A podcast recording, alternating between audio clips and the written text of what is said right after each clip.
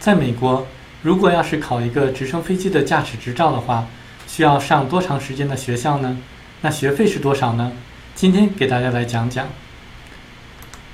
在美国有一个网站叫 What It Costs，上面就列出了说，在美国如果要想考一个直升机的驾驶执照的话，需要多长的时间，并且学费是多少。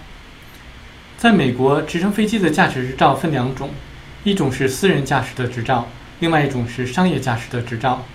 如果要是私人驾驶执照的话，那么需要的学费是一万两千美元到一万六千美元左右。那么上学的时间呢，大概是需要八个礼拜到十个礼拜左右。它有一些要求，至少要十七岁以上。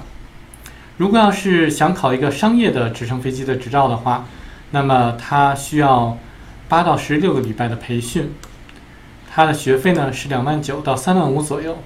这个是美国直升飞机驾驶学校的平均价格，每个地区也有相应的差异。很多人都问我说：“你们是否可以提供给我一个美国直升飞机的学校的清单呢？”是的，我们是可以提供给你们的，你只需要在下面留言，并且跟我们来联系就可以了。谢谢。